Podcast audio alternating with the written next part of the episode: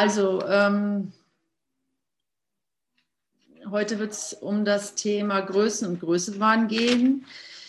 In dem Kapitel 9, da sind wir nämlich gerade, Kapitel 9 unter Kapitel 8, Größe und Größenwahn, Abschnitt 5, wenn ich mich nicht irre. Soweit ist Gesner gekommen gestern. Und ich lese mal gleich den letzten Satz vor. Er, also Gott möchte, dass du den Glauben des Ego an die Kleinheit durch seine eigene erhabene Antwort auf das, was du bist, ersetzt, damit du davon ablassen kannst, es in Frage zu stellen und es als das erkennst, was es ist. Vorhin habe ich das gelesen und dachte, oh, das muss ich am eingehend äh, zitieren. Und jetzt frage ich mich, wieso ich das gedacht habe. Ich glaube, an erster, jetzt wäre ähm, als erstes laden wir mal den Heiligen Geist ein, die Stunde zu nehmen und hier unter uns zu sein, zwischen uns zu sein und uns wirklich die Gedanken zu schenken, die wir brauchen, um von Herzen froh zu sein. Von Herzen froh zu sein, was dein Erbe ist, was du bist, was du erfahren möchtest, auch hier in einer vermeintlichen Welt mit objektiven, mit, einer, mit, mit Objekten, mit etwas Objektiven, ja. Auch hier, also mit einem Gegenüber.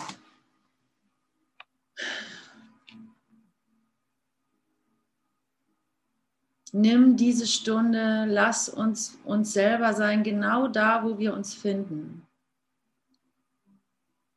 Wir laden dich ein, das ist mein Zurücktreten, das ist mein Wille. Es ist mein Wille, dass du hier bist.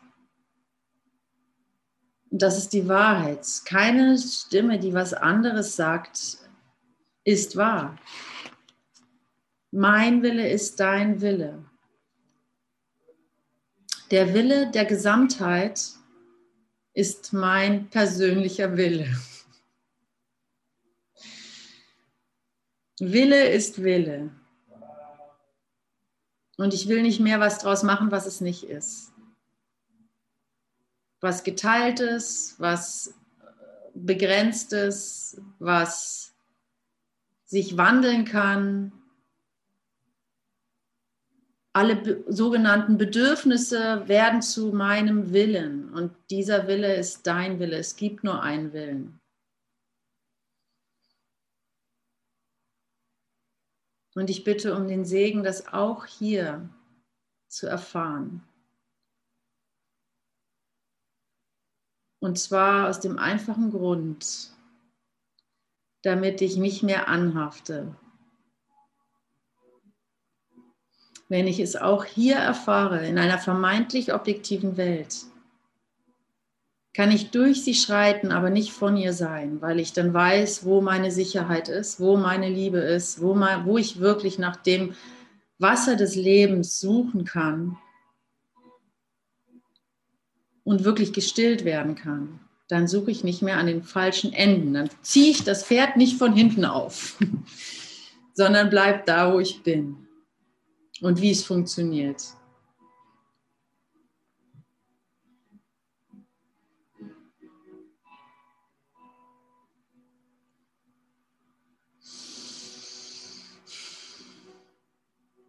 Oh, wie gesegnet sind wir.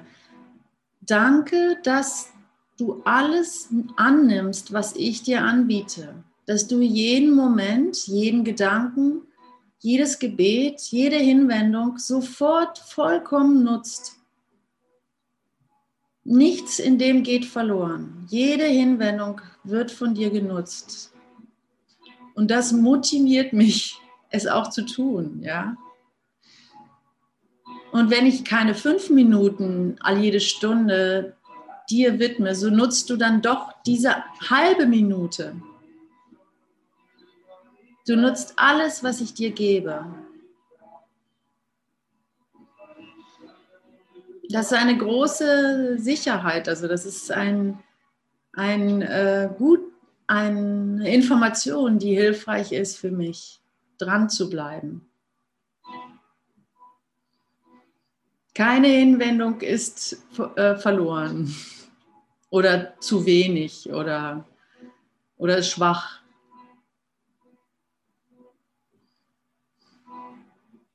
Also es lohnt sich immer und vor allem jetzt.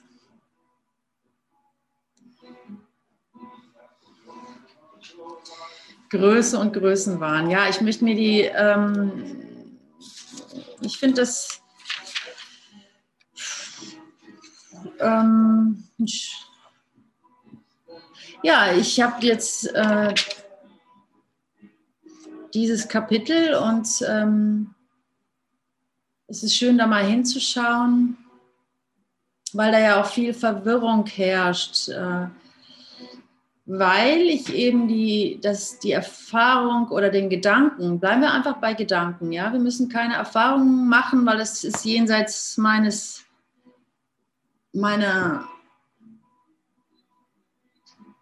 meiner Kontrolle, die Erfahrung, aber der Gedanke, ja, die Gedanken, den ich anwende, die Gedanken, die ich benutze, die liegen innerhalb meiner Kontrolle. Und ähm, der Gedanke der Größe ist schnell gekoppelt mit der Angst vor Größenwahn zum Beispiel. Und der Gedanke des Größenwahns ist, ich weiß nicht, ist nicht so schwierig zu entlarven. Du bist nämlich, ähm, du bist vor allem in einer Abwehr, äh, du bist in einer Abwehrhaltung, wenn du im Größenwahn bist. Also, und somit erkennst du es eigentlich sofort. Ja, so du musst deine, ich bin der heilige Sohn Gottes. Wehe, du, du äh, sagst jetzt was anderes oder sowas oder ähm, ah, das muss ich jetzt irgendwie äh, meiner Familie demonstrieren oder, oder sowas, ja. Da ist ja nichts an Größe oder an ähm, das ist vielleicht noch nicht mal Größenwahn, es ist der, der, der Versuch, es ist ein Versuch, ein, ein, ein, ein Versuch, hier was zu demonstrieren und das müssen wir wahrscheinlich auch ausprobieren und daran ist auch gar nichts falsch. Richtiger Größenwahn kann ja jeder mal selbst in sich suchen, wo er das findet, wo er, glaub, wo er Größenwahn hochhält oder, oder kennt einfach. Es ist wahrscheinlich viel subtiler als jetzt Putin oder sowas. Obwohl die Idee von Putin oder Adolf Hitler oder sowas ist in deinem Geist. Und du siehst es in, in solchen Gestalten, was auch immer du siehst. Und ich sehe da schon den sauberen, freigelegten Größenwahn drin. Also so ähm, leicht zu erkennen und leicht zu äh, durchschauen, dass das vergeblich ist.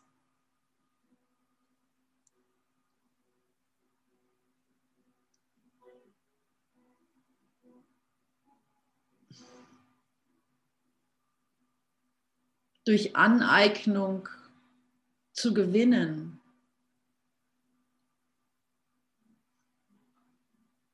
also durch gewaltsame Aneignung.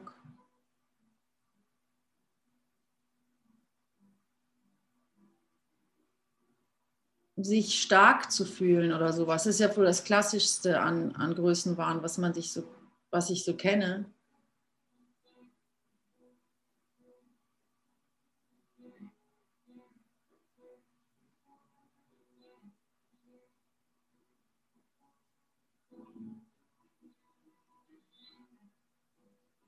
Aber ich denke, im Alltag sind es die kleinen Dinge, die uns größenwahnsinnig machen.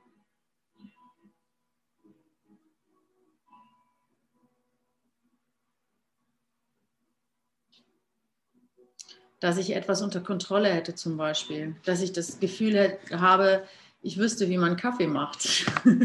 Vielleicht ist das schon Größenwahn.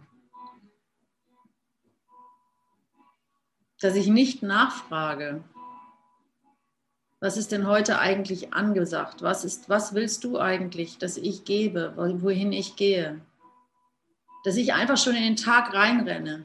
Ja, und dann mache ich die Lektion und dann mache ich das und dann kaufe ich das und das allein schon, kennt ihr, ist schon der Größenwahn wahrscheinlich.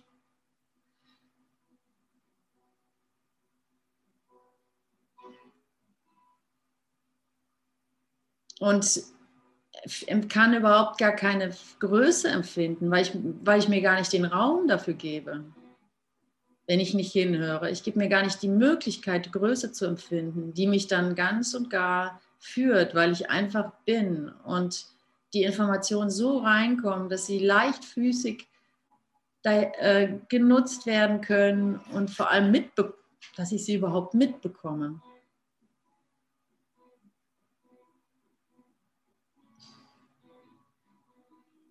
Nun, jetzt lesen wir mal im Text. Ähm,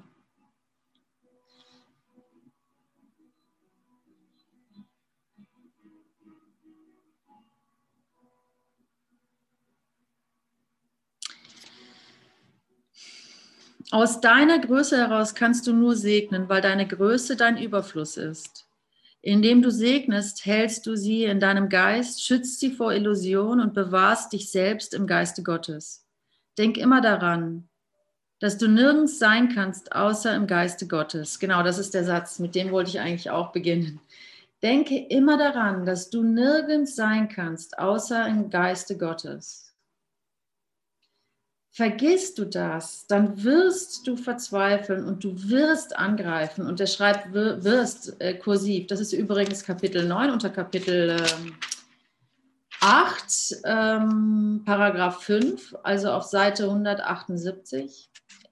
Im Ein Kurs in Wundern, Textbuch, Übungsbuch, Handbuch für Lehrer im Greuthof Verlag erschienen.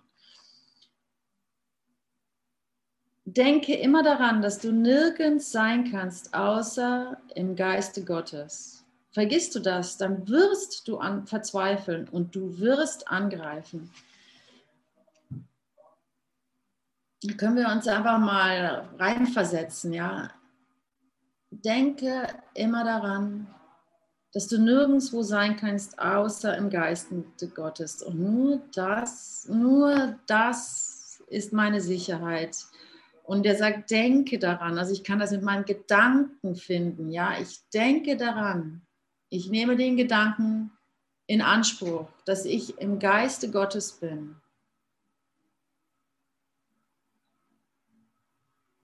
Und dann kann ich gar nicht angreifen. Denn aus seiner Größe heraus kannst du nur segnen. Und vergiss das nicht. Denn wenn du das vergisst, wirst du zwangsweise angreifen. Und damit ist im Grunde alles gesagt.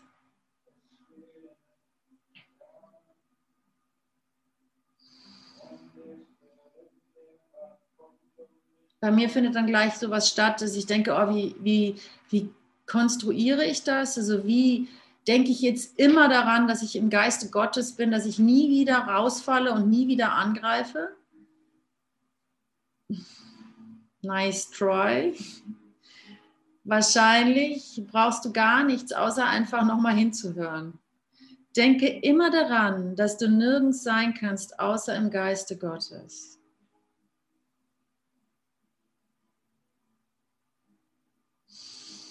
Und atme das ein, ja, diesen Gedanken wie Licht, wie Sauerstoff, genau, wie Sauerstoff. Denke immer daran, dass du nirgends sein kannst, außer im Geiste Gottes. Wie, wie denke ich immer daran? Wie denke ich immer daran? Indem ich jetzt daran denke. Erstmal. diesen Augenblick wahrhaft gelebt, ne, macht jede Vergangenheit zu einer schönen Erinnerung und die ganze Zukunft zu einer freudigen Vision. Denke immer daran, dass jetzt du nirgends sein kannst außer im Geiste Gottes. Das Ego hängt allein von deiner Bereitwilligkeit ab, es zu ertragen. Und da muss ich so an meine Nase packen.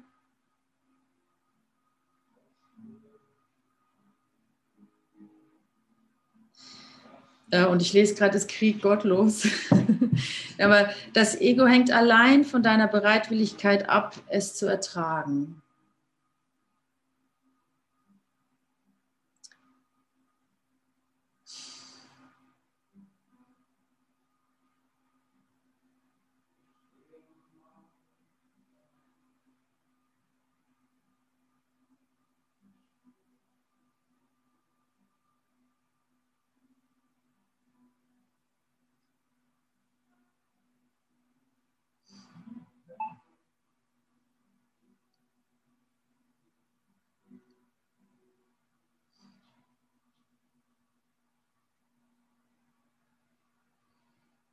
Ja, und das denke ich mal, kennen viele oder alle oder ich zumindest, ich kenne es. Ähm,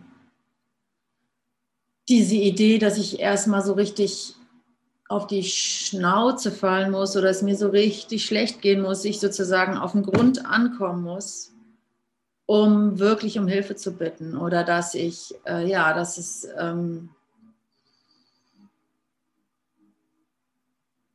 dass es eine tiefe Depression braucht, bevor ich wirklich Gott reinlasse. Und das ist wirklich nicht mehr nötig. Das ist wirklich nicht mehr. Es mag hilfreich sein und muss bestimmt auch mal passieren oder so. The Dark Night of the Soul.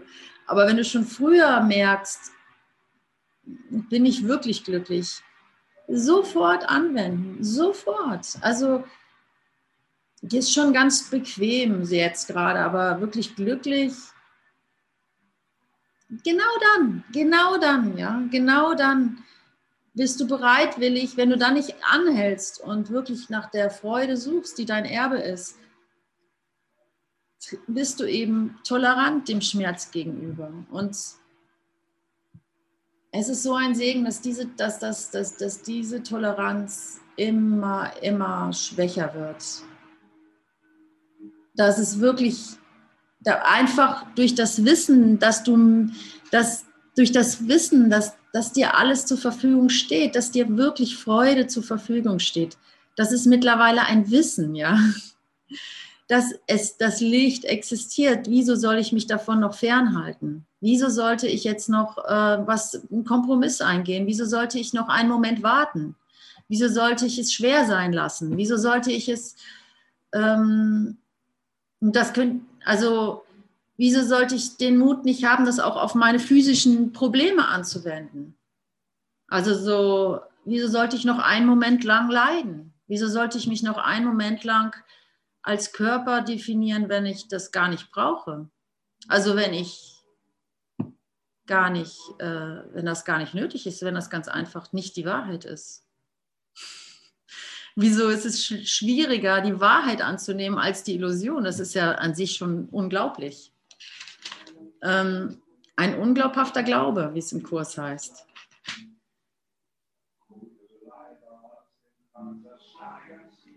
Und das ist ja nichts weiter als eine Information, das sind Gedanken. Du musst dafür nichts, äh, du musst dafür nicht darauf warten, dass dich Gott küsst oder die Muse oder sowas. Das sind einfach Gedanken, die kannst du dir aus dem kannst du dir pflücken. Die hängen, die hängen so rum. Wenn du sie denn suchst, sind sie überall. Überall. Informationen. Informationsgesellschaft. Und du hast jetzt das Handwerkszeug, dir diese Informationen zu pflücken, die dich weiterbringen, die, dich, die dir Gewissheit geben. Und darum geht es ja auch in diesem Abschnitt. Da lese ich auch mal weiter. Das Ego hängt allein von deiner Bereitwilligkeit ab, es zu ertragen. Wenn du bereit bist, auf deine Größe zu schauen, dann kannst du nicht verzweifeln und deshalb kannst du das Ego nicht wollen. Deine Größe ist die Antwort Gottes auf das Ego, weil sie wahr ist. Weder können Kleinheit und Größe nebeneinander bestehen, noch ist es möglich, dass sie sich abwechseln. Was für eine Aussage. Kleinheit und Größenwahn können und müssen einander abwechseln, da beide unwahr und daher aus der gleichen, auf der gleichen Ebene sind. Da es die Ebene des Wechsels ist, wird sie als wechselhaft erlebt und ihr wesentliches Merkmal sind Extreme.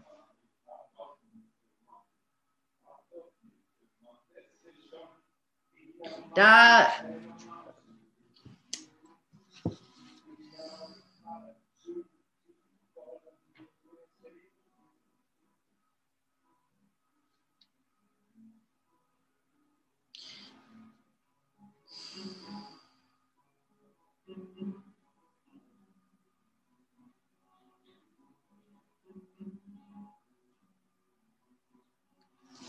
Ich sag's nicht. Weder können Kleinheit und Größe nebeneinander bestehen, noch ist es möglich, dass sie sich abwechseln.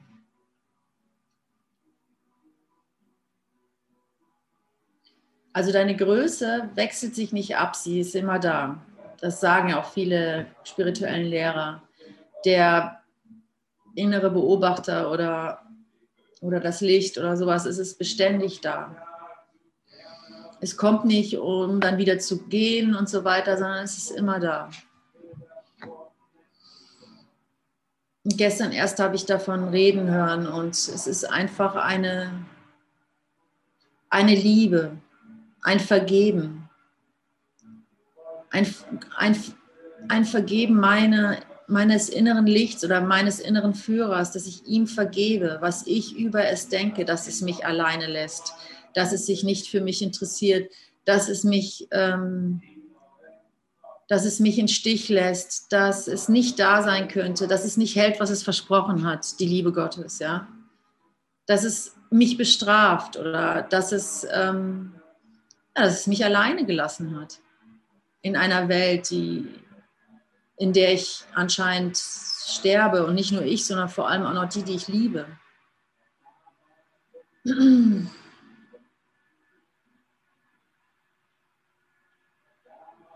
und nicht nur sterbe, sondern dass sie auch noch leben. also, und, und, und wenn ich mir, wenn ich dieser Liebe, wenn ich Gott, meinem inneren Führer, wenn ich dem vergebe und, und dieser ewig währenden inneren Stimme, dem innerwährenden, also aus der Meditation oder aus dem Ganzen, was wir bisher gelernt haben, dieser innere äh, Beobachter, ja, Non-Dualismus, keine Ahnung, wo das alles herkommt, aber das kennt ihr ja sicherlich, diese, dieser innere Beobachter. Wenn du den, dem vergibst und dich dem hinwendest und ihn um, um Liebe bittest oder um eine Hand oder um Hilfe, wow, sofort ist die ganze Liebe da. Also du musst ihm deine Gedanken ver vergeben, damit du wirklich, wirklich Hand in Hand mit ihm hier durchmarschieren kannst, hier durchgehen kannst oder dich hier durchtragen lassen kannst. Marschieren wollen wir ja gar nicht. Hier durchhüpfen kannst, hier durchtanzen kannst, hier durchfliegen kannst, hier durchschweben kannst, hier durch Purzelbäume schlagen kannst.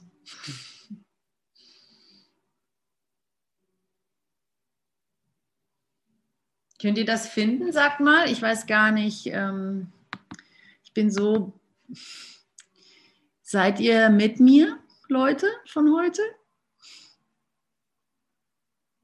Ja, Daumen hoch, sehr gut. Ah, gleich vier hoch, sehr gut. Das reicht. Ja, ähm, Wahrheit und Kleinheit leugnen einander, weil Größe die Wahrheit ist. Also Paragraph 7. Die Wahrheit wankt nicht, sie ist immer wahr. Wenn die Größe dir entgleitet, dann hast du sie durch etwas ersetzt, was du gemacht hast. Also deine ganzen Gedanken, kannst du sagen. Vielleicht ist es der Glaube an die Kleinheit, vielleicht der Glaube an Größenwahn. Es muss jedoch wahnsinnig sein, weil es nicht wahr ist. Deine Größe wird dich niemals täuschen, deine Illusion aber immer. Illusionen sind Täuschungen. Du kannst nicht triumphieren, aber du bist erhaben und im Zustand deiner Erhabenheit suchst du andere, die wie du sind und frohlockst mit ihnen. Und ich so einfach, so einfach kannst du den Größenwahn erkennen. Nämlich erst neulich, erst letzte Session habe ich, hab ich gesagt, hey, deine Größenwahn, du, du bist größenwahnsinnig. Das ist, das ist dein Erbe. Du bist einmalig, du bist fantastisch, du bist wunderschön, du bist herrlich, du bist allmächtig. Hallo Leute, das ist größenwahnsinnig. Das, du bist ähm, unendlich. Hallo, du bist Mitschöpfer Gottes. Also größenwahnsinniger geht es eigentlich nicht. Ja, also ich will nicht nur irgendwie, äh, was weiß ich, Polen, äh, wie heißt es, annektieren, äh, äh, ähm, ähm, haben, sondern äh, nicht nur die ganze Welt, sondern sogar das ganze Himmelreich. Ja, also das ist schon größenwahnsinnig. Nur mit dem kleinen Unterschied, dass das für alle ist. Genau das hatte ich letzte Woche schon gesagt. So, das ist witzig, dass ich jetzt das Kapitel habe. Wenn du es schaffst, einfach zu sehen, ja, alle sind so wunderschön, alle sind so erfolgreich, alle sind äh, so herrlich und so mächtig, sofort ist der Größenwahn weg. Also der, ja, dann, dann, die, dann darfst du die ganze Dröhnung nehmen. Wenn du es mit deinem Bruder teilst, in voller Gleichberechtigung, ja, in der Gänze, ist jeder Größenwahn aufgehoben. Dafür brauchst du deinen Bruder. Vielleicht ist es das. Dafür genau brauchst du deinen Bruder. Du bist damit nicht alleine. Gottes Aufmerksamkeit gehört dir und allen anderen genauso. Er denkt anders als du als du denken kannst. Und alles löst sich natürlich gleich auf, wenn du es konzeptuell verstehen willst. Ach so, ich bin eins, es gibt ja niemanden als mich und so. Ja, logisch, dann, dann ähm, ist ja, aber das ist völlig egal. Sei einfach nur, wie du dich findest. Sei Mensch, sei im Körper, wie auch immer. Sei da, wo du bist, mit deiner Krankheit, mit deinem Unvermögen, mit deinem Haarausfall oder was auch immer dich gerade nervt. Ähm,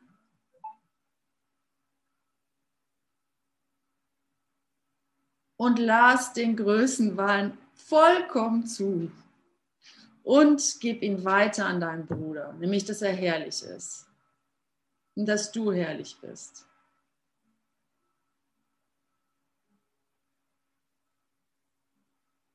Und da ist jedes, jedes ähm, jede, jede Körperlichkeit mit eingeschlossen, denn Körper gibt es nicht. Also sagt er ja auch in den Lektionen, es gibt nicht Körper und Geist. Jeder Gedanke, den ich über oder jedes, was ich über den Körper wahrnehme oder sowas, ist, ist Geist, nehme ich im Geiste wahr. Da gibt es nicht diese zwei Welten.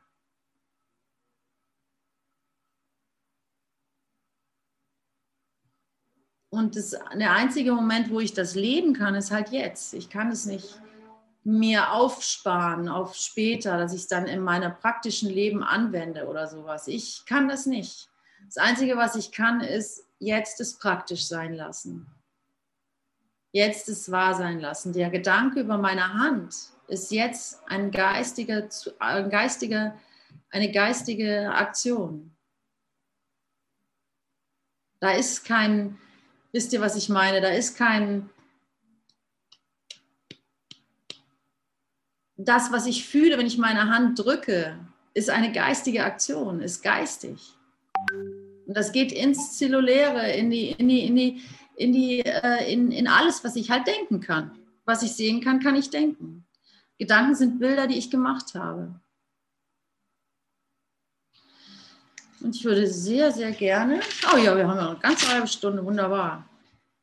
Wahrheit und Kleinheit leugnen einander, weil Größe die Wahrheit ist. Die Wahrheit wankt nicht, sie ist immer wahr. Wenn die Größe dir entgleitet, dann hast du sie durch etwas ersetzt, was du gemacht hast. Vielleicht ist es der Glaube an die Kleinheit, vielleicht der Glaube an den Größenwahn. Es muss jedoch wahnsinnig sein, weil es nicht wahr ist. Seine Größe wird dich niemals täuschen, deine Illusion aber immer. Illusion täuschen und so weiter.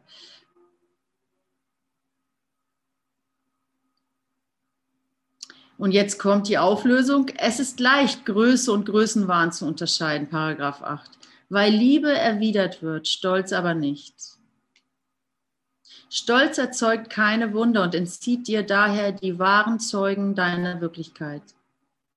Die Wahrheit ist weder unverständlich noch verborgen, doch ihre Offensichtlichkeit für dich liegt in der Freude, die du ihren Zeugen entgegenbringst und die sie dir zeigen. Sie bezeugen deine Größe, Stolz aber könnte sie nicht, können sie nicht bezeugen, weil Stolz nicht mit anderen geteilt wird. Gott will, dass du schaust, was er schuf, dass du, dass du schaust, was er schuf, weil, er seine, weil es seine Freude ist. Puh, Gott will, dass du schaust, was du schufst, weil es deine Freude ist.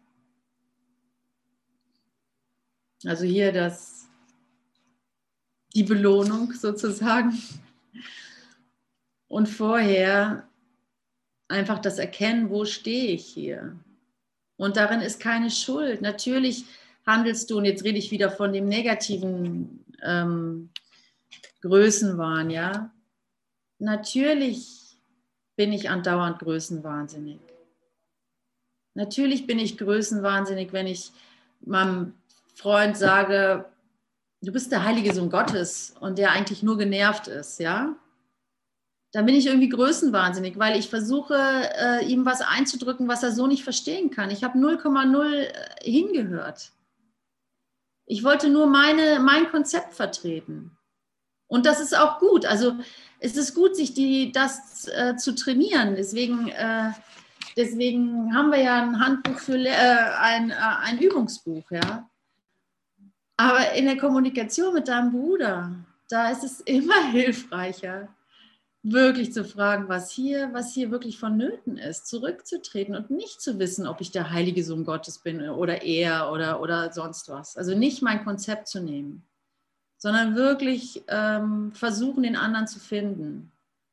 Und, und wenn dann die Liebe kommt, ja, und wenn du dann so richtig froh bist, dann, dann, dann, dann, dann sagst du ihm, dass er der heilige Sohn Gottes ist und er wird es vollkommen verstehen. Jeder hat diese Erfahrung gemacht, oder? Und wie die Worte dann auch sein oder wie die Aktion dann sein, es kommuniziert sich.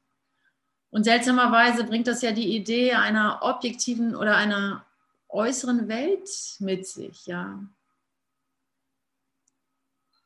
Die es ja konzeptuell und tatsächlich nicht gibt. Und das verstehe ich einfach so, dass halt, wie ich eingehend auch gesagt habe, dass es hier dass es sogar hier stattfindet, dass deine Auferstehung sogar in einer objektiven Welt stattfindet. Und du bist einfach nicht in Konflikt mit ihr, weil du an der richtigen Stelle deine Sicherheit, dein Vertrauen, deine, deine, deine Liebe suchst. Ja, das ist ja alles, was wir tun, wie unschuldig wir in all dem sind. Wie unschuldig ist ja, ich meine mal ganz ehrlich, wie unschuldig ist Adolf Hitler? Um mal das extremste Beispiel. Putin habe ich keine Ahnung so, ja. Aber ähm, wer das ist, keine Ahnung, immer dieselben wahrscheinlich. Immer ich. Aber nehmen wir mal die Idee Adolfs Hitler, ja, so also die extremste Idee von ähm, Größenwahn und, und Gewalt und, und Abgebrühtheit und ähm, Wahnsinn halt. Mit den größten, größten äh, Auswirkungen, die die Zeit gesehen hat, so ungefähr. Obwohl das, keine Ahnung, ob das stimmt, aber so für unsere Zeit auf jeden Fall. Und ähm, Und was, was wenn, wenn ihr euch jetzt vorstellt, dass ihr das seid, dass das eure Gedanken sind, ja, lassen wir mal die Figur da weg und die Seele und was diese jetzt alles abzuarbeiten hat oder wie unschuldig die ist, sondern einfach deine Gedanken über so eine Figur, ja.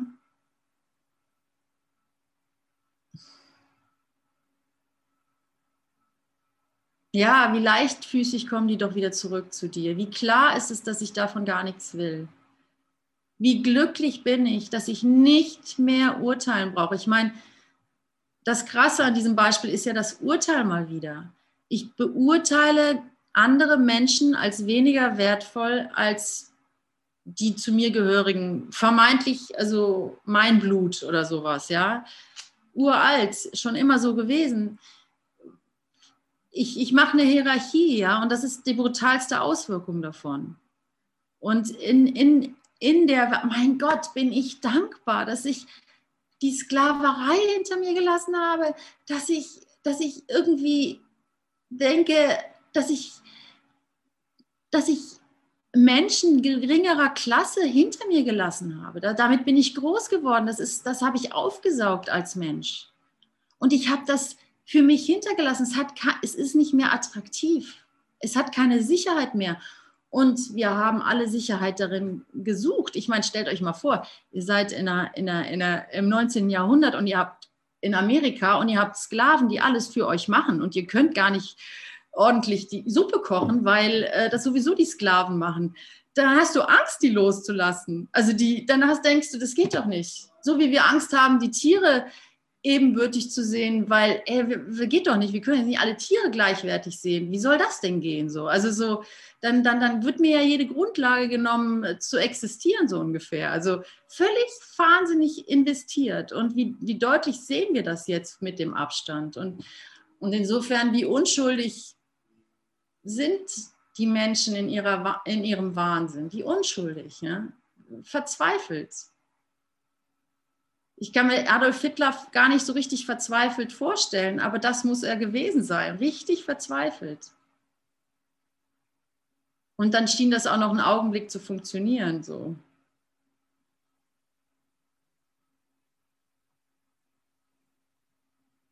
Und das Ganze ist jetzt ein dramatisches eine dramatisch ausgestülpte Geschichte, aber das ist tatsächlich in jeder Kleinigkeit so. Überall und eigentlich, wenn man es genau nimmt, wenn ich jetzt irgendwie das Knuspermüsli dem Vollkornmüsli vorziehe und denke, das eine, naja, ist ein schlechtes Beispiel. Also darauf kann ich das irgendwie schwer beziehen. Aber wenn ich halt Urteile hochlasse, die mich dazu neigen, darauf zu beharren. Also das hat immer was mit meinem Gegenüber zu tun. Entweder damit ich, indem ich mich mit ihm verbinde, ja, wir beide mögen das, oder indem ich halt das schützen will. Sofort ist das ganze Holocaust auferstanden. Und ähm, das kann ich nur deswegen sagen, weil ich das in meinem eigenen Geist ähm, so spüre, wenn ich urteile, wenn ich urteilen auf die Schliche komme und wie erleichternd und wie lichtvoll nur allein dieses Erkennen ist. Das ganze Licht kommt dann rein, die ganze, die ganze Befreiung kommt da rein. Mehr, mehr mache ich nicht hier, als, ähm, als diese, dieses, diese Loslösung meiner Urteile zu genießen. Und ich bin da, also es sieht zumindest so aus, dass ich da noch lange nicht am Ende bin, aber das macht nichts. Es kann in einem Moment aufgelöst sein, alles. Die, der Kurs sagt an einigen Stellen, die Tage des Egos sind gezählt, was ich eine unglaubliche Idee finde, weil ich ja nichts anderes kenne. Ich kenne nichts, also ist scheinbar erkenne ich nichts, kenne ich, kenne ich keinen Zustand ohne Ego. Denn selbst meine lichtvollen Erfahrungen sind ja wieder gegangen und dann habe ich wieder mich geärgert oder sowas. Das ist ja, wo ich, wo ich mich finde.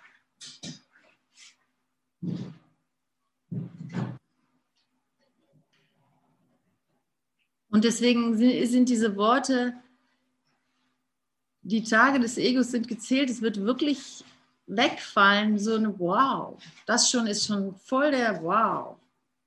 Das ist total flashig für mich.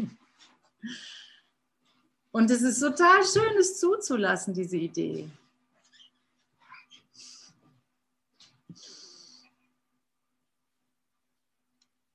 Das, was du noch in dir trägst, das Zerknitterte und Zerknirschte und die Habits, äh, die, die ähm, wie nennt man das, die, äh, die ähm, Gewohnheiten, genau. Die Gewohnheiten, die ich scheinbar nicht gelöst kriege, ja. Wo ich mich immer wieder ins gleiche Fettnäpfchen trete. Leute, die enge und langjährige Beziehungen haben, kennen das meistens weiß ich nicht, wie das bei euch so aussieht. so bei meiner Schwester zum Beispiel. Immer wenn ich, äh, wenn ich äh, so länger, also wir streiten uns regelmäßig, ja. Nein, du bist schuld, nein, du, nein, du. Und ähm, schieb mir nicht die Schuld in die Schuhe. Ja, schieb du mir nicht die Schuld in die Schuhe. Und so geht das.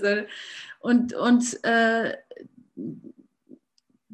seit Anbeginn der Zeit, ja, in meiner Zeitrechnung, ist es seit Anbeginn der Zeit dieses Spiel. Wie, und ich, ich weiß es besser und trotzdem bin ich oft in diesem Fahrwasser, wo ich dann echt nur sage, Hilfe, Hilfe, Hilfe, Hilfe.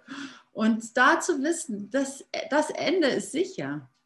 Das ist schon so, dann ist es auch schon egal. Also dann muss ich auch nicht mehr mich beurteilen, ob ich jetzt richtig mich verhalte oder nicht. Denn der, der Con Webnick hat so was sehr Schönes gesagt. Du bist nicht hier, um ohne Ego zu sein, sondern du bist hier, um deinem Ego zu vergeben. Das ist für mich auch so eine Antwort. Du musst gar nicht versuchen, besser zu sein, als du bist, als Mensch oder so.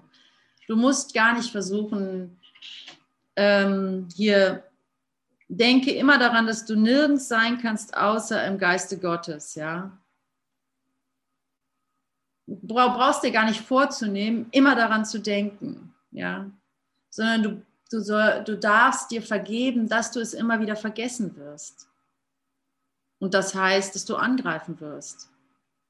Also ich weiß nicht, wie es euch geht. Also manchmal habe ich ja das Gefühl, ich bin echt die Letzte, die es schnallt. Ähm, aber das ist ja völlig egal. Ne? Also wenn einer, wenn einer es verstanden hat, haben es alle verstanden. Und wenn einer hier noch rumhängt, dann bleiben alle rumhängen. Hängen alle rum, weil, weil, wir, weil wir nicht ohneinander können. Wir lieben uns. Wir lieben uns. Und die Letzten werden die Ersten sein. Und dann auf einmal sind die Ersten die Letzten und die Letzten die Ersten. Es ist alles so. Die, die, die, das Second Coming. Es ist eine. Ich, ich meine, ich, ich mein, mal ehrlich, findet ihr nicht auch, dass wir in der Auferstehung gerade, dass wir die gerade vollziehen, dass das äh, sozusagen die Wiederkunft Christi ist, der Kurs in Wundern so ein bisschen? So jetzt rein, äh, rein spekulativ. Ich, ich, ich, ich, ich äh, höre das nicht viele sagen oder so, aber für mich ist das irgendwie so eine ganz klare Sache. Ich weiß jetzt nicht, ich würd, muss mal in der Bibel nachlesen, was da eigentlich über das, über das Second Coming steht, also über die Wiederkunft Christi steht. Weiß ich nicht genau. Aber dieser Begriff ist mir immer irgendwie im Geist. So.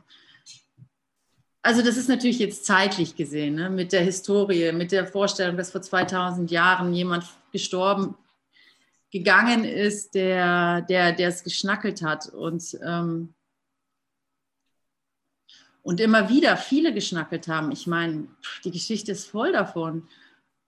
Und jetzt erst findet aber wirklich so eine breite, so eine Breite statt. Jetzt, jetzt scheint es leichter zu kommunizieren sein. Und zum Beispiel, jetzt schweife ich ein bisschen ab, aber ich habe das auch in der, also was für mich ganz neu ist in gewisser Weise. Ich bin nämlich damit groß geworden und zwar jetzt kursschülermäßig groß geworden ja, die Kinder, die lässt du mal außen vor, die müssen erstmal ein Ego aufbauen, um es dann wieder abzubauen. Und denen, denen erzählst du hier nichts vom Kurs, sondern äh, die müssen halt lernen, was sie lernen wollen. Die müssen erstmal eine Identität aufbauen und so. Das habe ich so von meinen Lehrern quasi mitgegeben bekommen und habe ich auch so als vernünftig akzeptiert weil es ja auch sehr schwierig ist, wenn man noch nicht so weit ist, das zu kommunizieren. Ne? Und ein Kind spürt natürlich genau, wie ehrlich du das meinst, wenn ich sage, es gibt keinen Tod oder so. Aber mittlerweile bin ich bei dem Punkt, wo ich denke, hä, jetzt soll ich meinem Kind erzählen, dass es Tod gibt? Hä? Und was lehre ich mich dabei? Also wie soll ich denn das bitteschön, wenn es tatsächlich die Wahrheit ist, dass ich reiner Geist bin? Wieso sollte ich jetzt eine Lüge erzählen, die ich dann auch noch selber lehre. Und ich lehre doch, lerne doch, was ich lehre. Also auf einmal gibt diese Idee, die ja vermeintlich gut gemeint ist von spirituellen Brüdern, auf einmal nicht mehr so richtig Sinn für mich. Also klar kann ich meinem Sohn nicht alles erzählen, weil, weil nicht immer alles passt. So, wie erkläre ich ihm das? Dass der Käfer jetzt gestorben ist, aber auch nicht gestorben ist Also für ihn ist er natürlich jetzt gestorben. Wie, wie gehe ich denn jetzt damit um? Ich will ja auch nicht so drüber wischen, ah, es gibt keinen Tod, äh, egal, du kannst alle Käfer zerdrücken. Das will ich ja absolut gar nicht kommunizieren so. Aber es wächst bei mir einfach immer deutlicher, ja, dass ich eben aus der Angst aussteige, dass er, keine, dass er sich keine Sorgen machen muss, wenn jemand stirbt. Dass ich ihm wirklich sagen kann, hey, nichts ist verloren, du bist, du bist, du, du musst keine Angst vor dem Tod haben. Ich kann mich noch ganz genau erinnern, wie ich mit vier, fünf Jahren mir der Tod bewusst wurde, dass meine Eltern gehen würden und die Angst, die mich da befallen hat. Das waren, ich, das waren, ja, einfach dieses Bewusstwerden, oh, irgendwann gehen die, sind die weg. Und dieses Gefühl der Einsamkeit oder dieses No-Go, oh, wie geht da, meine Eltern nicht da, wie kann das sein so? Und da irgendwie mittlerweile, hey, das, du musst dir überhaupt keine Gedanken machen. Es wird immer jemand da sein, der deine Eltern, der dein, die deine Eltern sind. Also dein, dein Vater wird immer da sein. Und das darf ich jetzt sagen mit dem Wissen, dass es so ist und nicht mit der Hoffnung, weil es so in der Bibel steht. So, hoffentlich gibt es einen guten Gott. So, sondern es, mein liebes Kind, du bist sicher, das ist meine Erfahrung. Wieso sollte die für dich nicht gelten? Mein liebes Kind, wenn du nur ruhig wirst, wird alles gut, wird alles gut. Und wenn du deine Emotionen, dein, dein Wut ausleben willst, kannst du das machen. Ich werde dich deswegen nicht verlassen. Aber da, diese Sicherheit spürst du, wenn du ruhig wirst. Und, und wenn, du, wenn, wenn die Zeit gekommen ist, dann wirst du das sicherlich lernen. Wenn du da ähm, das, wenn du das nur willst, so. Und in der Gewissheit wird sich das, äh, kommuniziert sich das. Natürlich. Also gerade Kinder sind nämlich extrem empfänglich dem gegenüber. Vielleicht ist eine, äh, eine Lektion in Empathie. Ja. Auch wenn ich nicht so genau weiß, was Empathie ist, weil ja. wo fängt, fängt mein anderes Gegenüber an und wo höre ich auf? Also ja, aber, aber das ist was, was äh, nichts mit dem Körper zu tun hat. Empathie ist es wahrzunehmen, das bin ich, wenn ich Käfer töte. Es geht nicht rum, äh, darum, ich merke bei meiner Tochter, ich spreche auch mit ihr über Todes. Gerade ist ihre Opa verstorben und Oma liegt auch im Herzinfarkt im Krankenhaus. Und ich merke, das tut so gut, mit ihr darüber zu sprechen. Und sie spricht auch mit den Kindern in der Schule. Und ich merke, Resonanz ist so groß. Und ich glaube, es ist schon wichtig, dass wir mit Kindern Kurssprache sprechen. Und ich spreche schon mit meiner Tochter seit Ewigkeit Kurssprache. Und ähm, und, und wegen Empathie und wegen, wegen Sterben, das ist ganz eindeutig. Sie sie, sie tötet keine Tiere und sie, jede Mücke wird gefangen und wieder äh, nach draußen äh, leben gelassen oder mh, mm, kleine Motten, weil sie weiß, das ist Lebewesen und Gott ist drinnen in diesen Lebewesen genauso wie in ihr und in uns und äh, das ist die Empathie. Weil, weil es Tod nicht gibt, heißt nicht, dass wir jetzt hier äh, alle Käfer töten sollen oder sonst was. Ja, ja, klar. Mhm. Hm, natürlich so.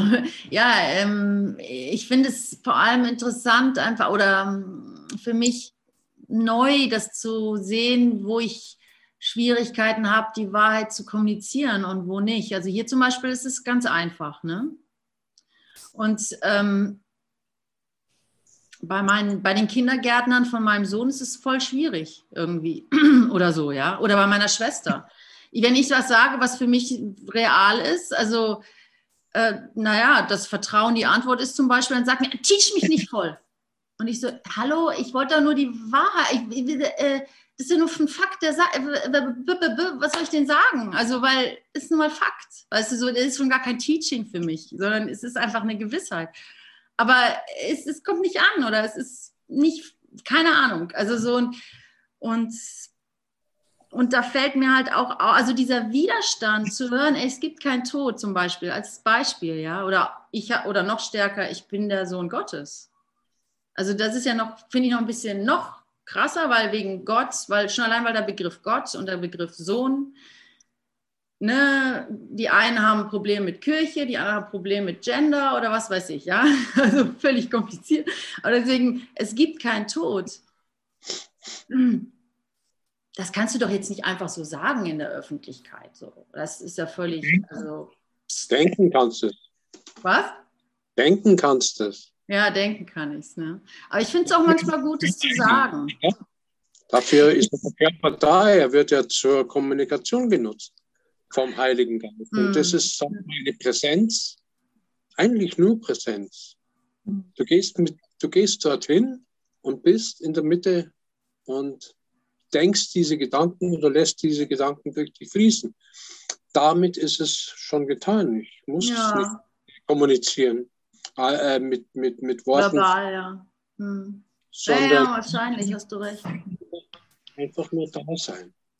Und ich finde, das sind immer die herausforderndsten Augenblicke, ähm, eine Pause einzuschieben und wirklich zu fragen, Heiliger Geist, was sind denn jetzt die Worte, die, die die ich sprechen soll zu eben diesen Menschen, um ihn dort abzuholen, wo er gerade ist. Also das merke ich bei mir immer. Das gibt so ein, das, da ist so, da springt so ein Reflex an, der dann, ähm, der dann, äh, wie soll ich das sagen, äh, äh Kurssprache benutzt wie ein also unbewusst benutzt, also ohne den Heiligen Geist benutzt, wie ein so Repetieren, wie ein Losschießen, ja, ja. so. Mhm. Und das sind für mich wirklich die, die wahnsinnig herausfordernden Momente, wo es einfach sagt, letztendlich weiß ich ja nicht, ob es, ich weiß, also davon zurückzutreten wirklich und zu sagen, okay, ich meine zu wissen, dass es keinen Tod gibt, ich trete nochmal wieder zurück. Ja. Und ja, frage, ist, hm. was möchtest du, dass ich sage? Jetzt, möchtest du überhaupt, dass ich was sage? Möchtest du, dass ich denke, wie Gerd sagt? Oder möchtest du, und wenn, was sind denn die Worte für diesen Menschen?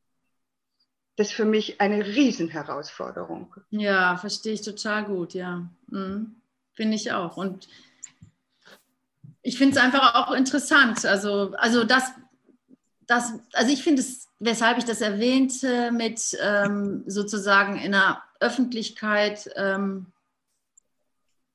äh, so Sachen zu sagen, ist einfach für mich interessant zu sehen, dass das nicht geht manchmal. Also so, aber, aber du hast vollkommen recht oder Gerd hat vollkommen recht. Es ist wie, wie, wir, wie wir es am Anfang hatten. Das wäre dann sozusagen Größenwahn. Wenn ich jetzt verlange, dass die meine Worte, die ich hier irgendwie äh, mir angeeignet habe, dass die anderen die verdammt nochmal verstehen. So. Das ist quasi der Größenwahn, der sich nicht kommuniziert. So. Also absolut äh, mein Problem. Weil, weil, weil Größenwahn kommuniziert sich nicht. Es ist peinlich, aber es ist so. Also so ich, äh, und äh, deswegen meinte ich Vergebung, Vergebung, Vergebung. Da muss ich mir vergeben, dass ich halt ähm, ja, halt dieses äh, vermeintlich so ein Ego zu haben scheine. Das ist dann auch so gut gemeint, so ein gut gemeintes Ego so. Ich mache doch den Kurs schon so lange und so oder was weiß ich oder. Aber das ist halt, boah, es ist ein wahnsinniger, also es, ich finde es unglaublich, was wir hier machen. Also ich finde es unglaublich, dieser Schritt zurück, den wir da tun, um Platz zu machen. Also es, es gibt einerseits keine Worte dafür und andererseits ist es einfach eine Freude, Worte dafür zu finden. So. Das, dieses Paradox, dieses Zurück, also dieses Zurücktreten und gleichzeitig dann eben voranzuschreiten. Dieses alles weggeben und dadurch alles gewinnen. Also dieses sich auflösen und dadurch ganz du selber sein. Also so mich wegschenken und dadurch erst echt leben. Diese Bereitwilligkeit, meinem Bruder alles zu geben, was ich äh, für mich will, weil ich darin meine Erlösung finde. In deiner, in mein, in deiner Freiheit liegt die, liegt die meinige. Ich gebe dich dem Heiligen Geist als Teil von mir. Weil ich weiß, dass wir beide gemeinsam befreit werden. Wenn ich dich nicht dazu benutze, mich selbst zum Gefangenen zu machen. Genau, und in dem Augenblick erkenne ich, dass der Heilige Geist in uns wirkt, weil du sprichst das, was ich denke. Und äh, das ja. ist Empathie, also dass, dass, dass eben äh, der, der, der Größenwahn, dem mangelt an Empathie, der hat überhaupt kein Einfühlungsvermögen in den anderen. Und zu erkennen eben, dass man eines Geistes ist, dass ich mich eines Geistes mit dir befinde. In der, jetzt in dieser Kommunikation, in diesem Zuhören, ist für mich äh, überwältigend. Und das schön. Ja, und ich sehe auch jetzt gerade in diesem Augenblick diese ganze Idee der Co-Abhängigkeit, ne? dass ich will, dass die Mutter will, dass das Kind glücklich ist. Oder dass ich als, sagen wir mal, als Redner will, dass der, dass der Zuhörer in, äh, interessiert ist oder, oder Interesse hat oder Spaß hat, ja. Oder als Musiker, dass ich will, dass das Publikum, das ist ja, wenn ich dann mit dem Heiligen Geist bin, dann kann ich das total nutzen. Natürlich will ich, dass mein Gegenüber glücklich ist. Natürlich will ich, dass mein Bruder glücklich ist. Ich kann nicht ohne ihn glücklich sein. Und dann gehe ich auf eine ganz andere Art und Weise auf ihn ein, weil ich dann einen echten Willen habe. Ich habe einen echten Willen. Und dann ist es nicht mehr ein Bedürfnis, gibt mir Bestätigung, sondern dann ist es mein Wille. Habt ihr das also nachvollziehen können? Ja. Und dann löst sich tatsächlich alles auf, womit ich normalerweise im Konflikt stehe. Der Andreas hat mal so schön gesagt, ach, das Co-Abhängige wird überbewertet. du kannst dich ja gar nicht von deinem Bruder trennen. So. Das geht ja gar nicht. So, hier ist meine Grenze und natürlich gibt es Momente, wo man sich da übt oder, oder sich klar wird oder wo man einfach Momente der Ruhe haben will und so. Das, darüber rede ich nicht. Aber du willst, dass dein Gegenüber glücklich ist. Das ist, was du willst. Das ist, was ich will. Und das merke ich auch, dass, ähm, dass ich natürlich nicht über die, äh, dass ich natürlich nicht mich darüber selbst bestätigen kann, ja. Wenn sobald ich halt will, dass die anderen glücklich sind und die müssen es mir beweisen, dass sie mir sagen, oh toll, hast du toll gemacht oder sowas, dann ist natürlich, öh, funktioniert natürlich dann wieder gar nicht. Aber wenn ich dann merke, wenn ihr mir eure Geschichten zum Beispiel erzählt von eurer Heilung oder so, wie froh mich das macht, dann weiß ich so genau, dass mein Glück dein Glück ist. Also deine Erfahrungen von Gott, die machen mich glücklich. Deine wahren Gedanken, die machen mich ganz persönlich glücklich. Das, das ist meine Erfahrung. Und jetzt habe ich 0, 0, 0,0 Minuten dieses Kapitel noch zu Ende zu lesen.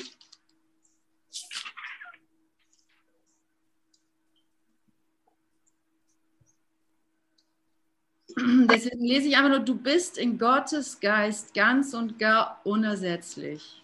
Kein anderer kann deinen Teil darin ausfüllen. Und solange du deinen Teil davon unbesetzt lässt, wartet dein ewiger Platz einfach auf deine Rückkehr.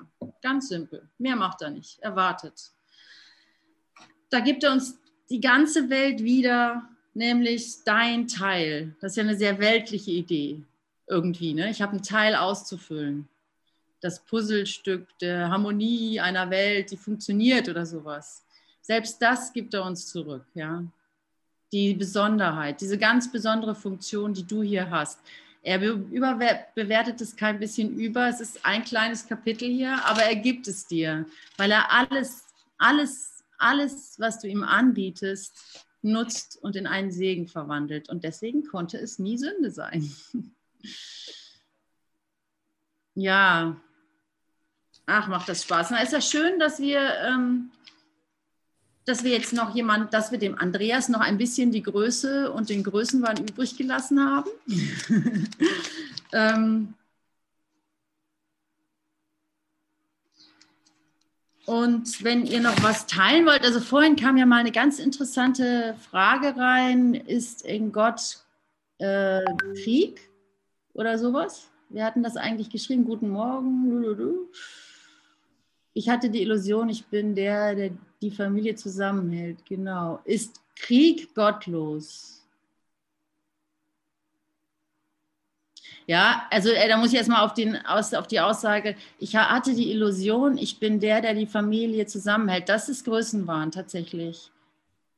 Und, das, und so unschuldig. Ich sehe da immer so diese Unschuld drin, weil ich denke halt, dass, dass, dass ich nötig bin, damit mein Kind glücklich ist und so weiter. Das denke ich nun mal. Damit, damit bin ich ja nur gut irgendwie. Und doch ist es der ganze Größenwahn. Weil, nee, nee, es ist nichts, es bist nicht du. Es ist nicht deine Mutterfunktion, deine Rolle, deine, deine, deine, deine, dein Wissen oder dein Know-how oder deine Disziplin, die dein Kind oder deine Familie oder so glücklich macht. Ist schwer zu glauben, gerade bei so Macherleuten, die so, es so drauf haben, ist es echt schwer diesen Schritt zu machen, weil es wirklich so aussieht. Also zum Beispiel muss ich an meine Schwester denken, die eine Tochter hat, die äh, ganz, ganz extrem gefährdet war, als sie geboren wurde, war ein extremes Frühchen und äh, die Dagmar, meine Schwester, hat ihr halt, also die anderen Frühchen rechts und links sind einfach nur weggestorben in dem Alter, ja.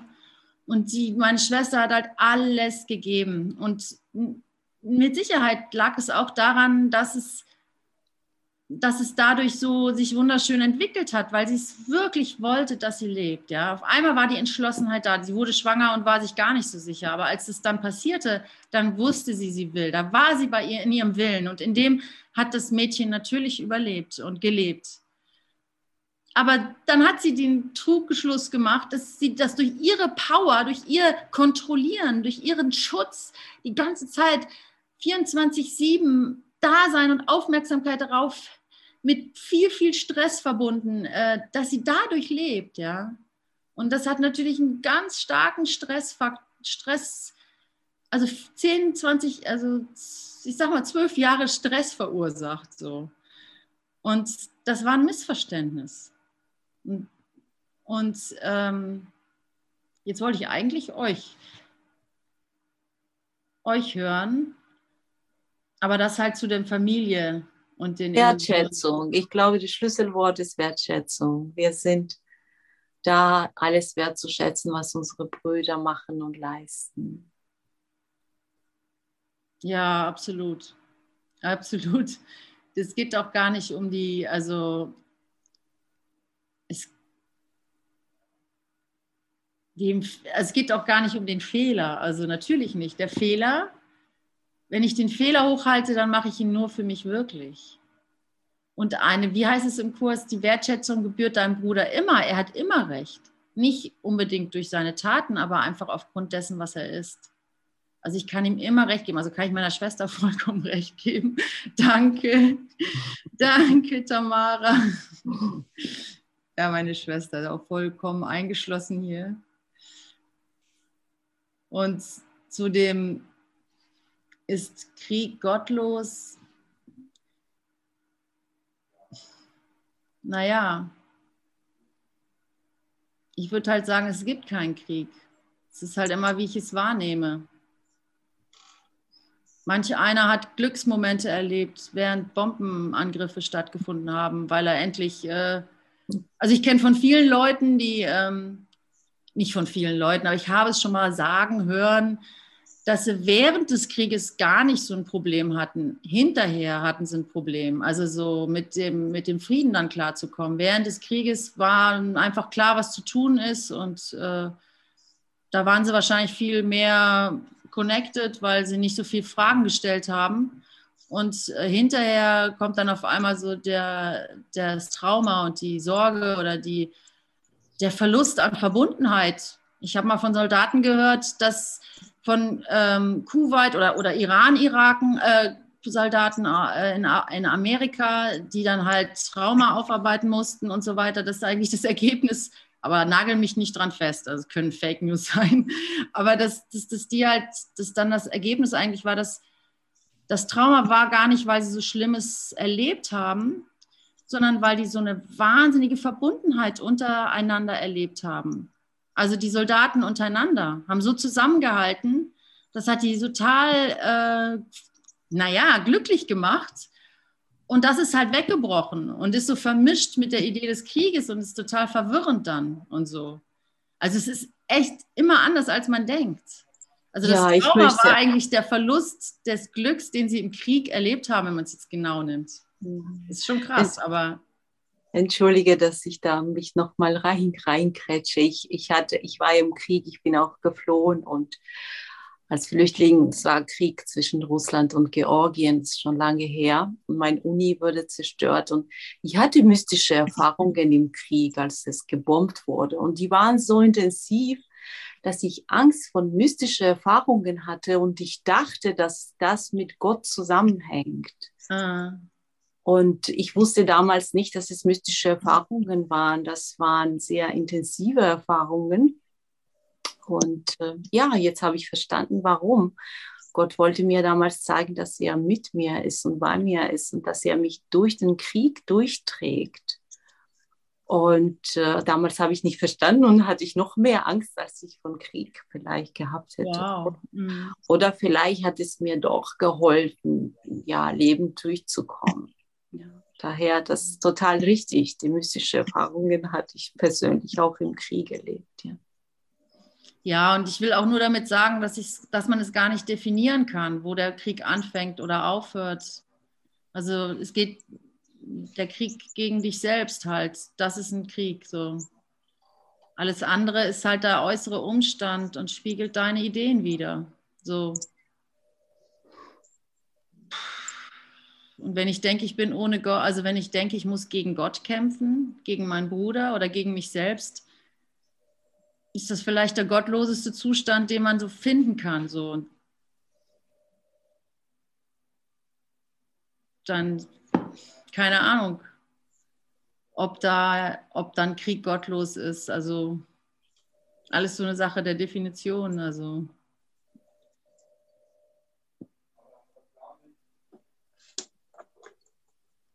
Also Gott, Gott äh, äh, hat ja keine Illusionen. Wenn also Krieg Illusion ist, wenn das alles Illusion ist, was ich da sehe, was es ja ist für mich, dann. Dann ist es gottlos. Ganz klar, ja. Also Krieg ist ja ohne Gott denken, ne? Oder, oder wie heißt, also, und was heißt Gott? Gott heißt die Gesamtheit, also dass ich mich getrennt von meinem Bruder sehe. Ich denke, ich könnte getrennte Gedanken von meinem Bruder denken. Das allein schon ist so gottlos, wie ich werden kann. Ich meine, Illusionen gibt es ja auch nicht. Insofern gibt es keine, gibt gar nichts ohne Gott. so. Aber Gott hat Krieg ja. nicht gemacht. Was? Gott hat Gewalt nicht gemacht. Er hat sowas gar nicht im Sinn gehabt. Er, er konnte das gar nicht machen, weil er, äh, weil er das in seinem Schöpferrepertoire gar nicht, gar nicht drin hat.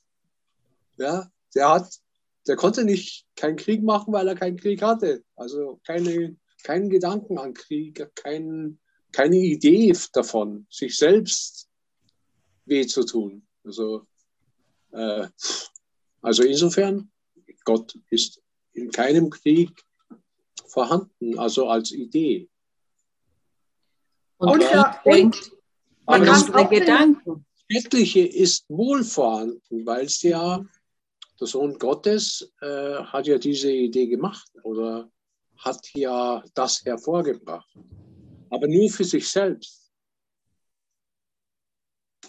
das ist, ähm, was ich so äh, für mich denke und so erfahren habe. Für sich selbst. Nur für dich allein der Schmerz. Den ja, nicht für mich allein, genau. Ja, du spürst ihn. Aber das heißt nicht, dass der andere denselben Schmerz spürt oder äh, äh dass das wahr ist, was ein anderer dir sagt, weil es sind deine Augen, die, die, die, äh, die, sind, die trügen und, und deine Ohren hören falsch. Das ist das, was die Wahrheit ist und das ist einfach. Ich habe es auch so verstanden, dass jeder von uns ähm, trägt den Krieg bei, indem wir unsere Brüder nicht vergeben und unsere wir kleine Konflikte uns einwickeln. Und wir, äh, wir, wir laden diese ganzen Gedanken wie an, einem, wie an eine Wolke, Computerwolke nach oben, wenn ich meinen Bruder nicht vergebe, wenn ich meinen Mann nicht vergebe, wenn ich meine Nachbarin Groll gegenüber habe oder an, die, an der Kasse. Das yeah. sind ja alle diese, alle diese Gedanken, die wir nicht vergeben haben, die manifestieren sich dann im Putin, im Hitler, im Krieg, die dann ja. doch jemand erlebt und durch Schmerz durchgeht wir dürfen nicht sagen, Krieg ist nicht wirklich deswegen, dass die da ein paar Ukrainer oder Russen sterben, ist nicht schlimm. Doch, Leute, es ist schlimm. Es ja. ist nicht gut und ich übernehme Verantwortung für meine Gedanken, die ich denke, für meine Nicht-Vergebung, die ich noch nicht abgeschlossen habe. Das ist wunderschön gesagt. Das bringt einen wirklich zu der Verantwortung zurück. Das ist dass ich da was, dass ich quasi was tun kann. Also so, dass es, ähm, dass es tatsächlich machbar ist, mhm. meinem Nachbarn in Liebe zu begegnen. Das ist ja machbar. Das kann ich ja tun. Da muss ich mich ja nur für entscheiden. Einen Grund zu haben für die Entscheidung ist vielleicht äh, nützlich. Ja, genau, mal ein bisschen Feuer. Ne? Und also will ich das wirklich immer die ganze Zeit? Dann will ich das wirklich. Und da kommt diese Notwendigkeit oder die Eindringlichkeit, die der Kurs hat, auch mit rein. Also schaust dir an, willst du das wirklich noch länger aufrechterhalten? Ja? Willst du wirklich noch an deinem Urteil festhalten, dass mir die Schlagermusik von meinem Nachbarn nicht gefällt und dass ich deswegen denke, er ist vielleicht nicht der hat doch nicht, also nicht ganz äh, dicht oder sowas, ja. Irgendeine Kleinigkeit, die ich überhaupt nicht wertschätze. Und doch ist es genau diese, dieses Urteil, das mich erlösen wird, wenn ich es endlich entdecke und, und damit lasse ich es sowieso los. Keiner will dieses hässliche Werkzeug im Geiste behalten.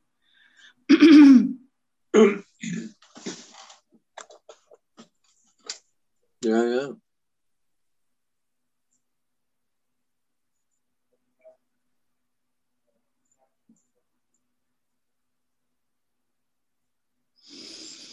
Hey, danke Leute. Schön, dass ihr alle da gewesen seid und da seid, so lange.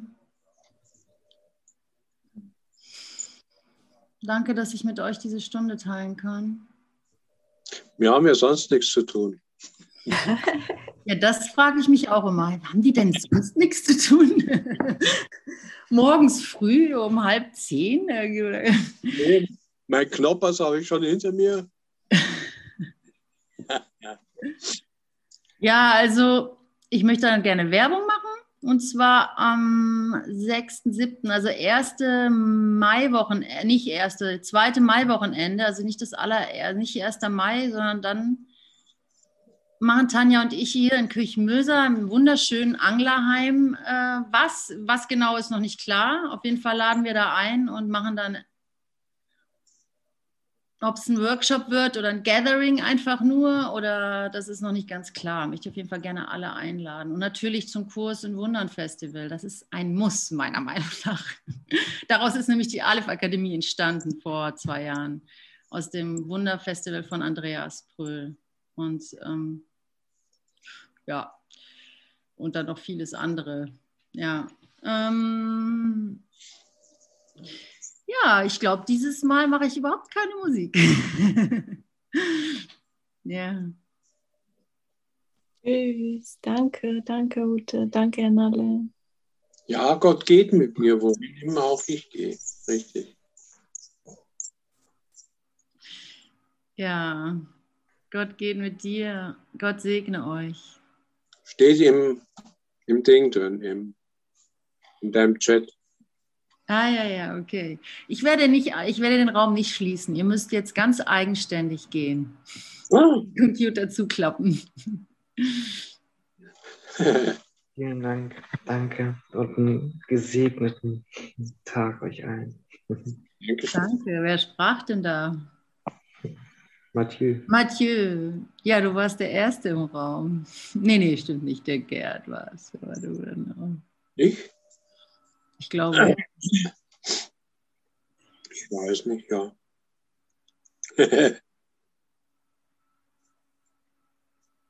Ich habe gestern mit Gabriele so wunderschön, jetzt ist sie gerade weg, so wunderschön ähm, im Licht verweilt bei der Diaden-Meditation. Es war so herrlich.